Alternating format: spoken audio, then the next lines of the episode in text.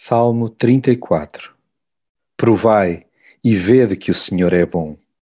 Bem-aventurado o homem que nele se refugia. Há perigos dos quais Deus nos livra, que depois, para lá dos pulos de contentamento, só apetece cantar sem parar, tamanha é a gratidão. Valhamo-nos desses nós, por Deus desatados, para nos dias desesperançosos recordar que tudo está nas suas mãos. Juntemo-nos a malta simples que consegue vislumbrar o seu gracioso empurrãozinho nas horas de sufoco. Não fora ele, e não passaríamos de pobres coitados. Abençoado socorro que nos estende e que está ao alcance de qualquer pessoa que o busca. Animemos outros a olhar para ele e a desfrutar do seu alívio. Provem e vejam como o Senhor é bom.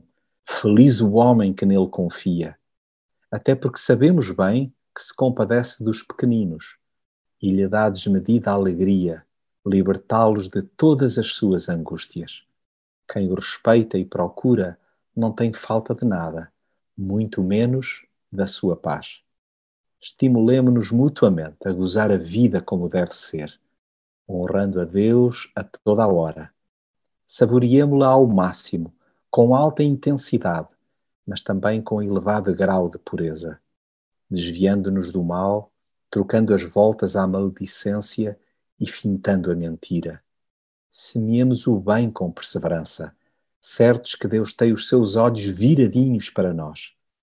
E quando gritarmos por um bando de gente maldosa que nos quer engolir, Ele mesmo desfará essa ameaça assim como o medo que nos assalta. O Senhor está perto dos que perderam a coragem. Ele salva aquele que já não tem esperança.